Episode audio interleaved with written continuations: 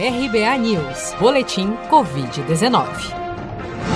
O balanço oficial do Ministério da Saúde, divulgado na noite desta quinta-feira, 5 de novembro, mostra que no Brasil 5.612.319 pessoas já foram infectadas pelo novo coronavírus. Desse total, 161.736 já morreram por complicações decorrentes da infecção desde o início da pandemia.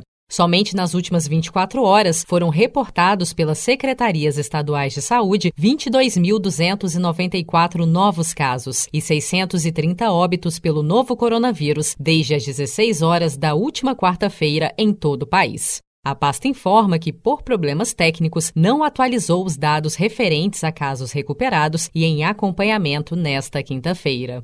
A Fiocruz anunciou que está investindo no desenvolvimento de uma vacina inteiramente nacional contra a Covid-19. Paralelamente, a produção em massa prevista para 2021 do imunizante da Universidade de Oxford. São três projetos distintos, baseados em tecnologias diferentes, que estão em fase inicial de testagem em animais. Dois deles podem estar concluídos para registro já em 2022. A vice-diretora de qualidade de Biomanguinhos Fiocruz, Rosana Kuber, explica que essas vacinas não serão introduzidas agora, mas são uma aposta de médio prazo. Nós estamos também trazendo para é, um, uma uma incorporação a médio prazo, é, desenvolvimentos próprios da Fiocruz, de Biomanguinhos, em busca também de uma soberania nacional e também por conta do que o Krieger apresentou, né, que a gente precisa ter outras vacinas porque a gente precisa vacinar toda a população. Então,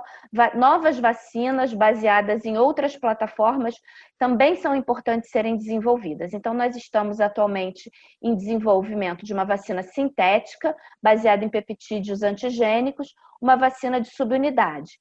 Ambas vacinas já estão em estudos pré-clínicos é, nós estamos fazendo a elaboração das formulações vacinais e testando é, essas vacinas, é, os, fazendo testes de imunogenicidade e toxicidade em animais para podermos seguir com, com esse nosso desenvolvimento. O acordo firmado entre a Fiocruz e a farmacêutica britânica AstraZeneca prevê a transferência de tecnologia da vacina de Oxford, com início da produção em janeiro do ano que vem, quando o Brasil terá autonomia para produzir o imunizante no país. A partir daí, os pesquisadores da Fiocruz destacam a importância da continuidade do desenvolvimento de novas tecnologias que poderão eventualmente levar a vacinas ainda mais eficientes e com menos efeitos colaterais.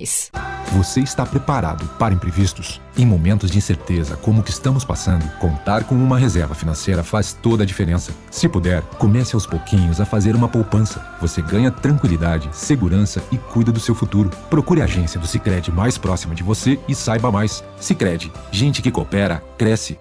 Com produção de Felipe Andrade de Brasília, Daniele Vaz.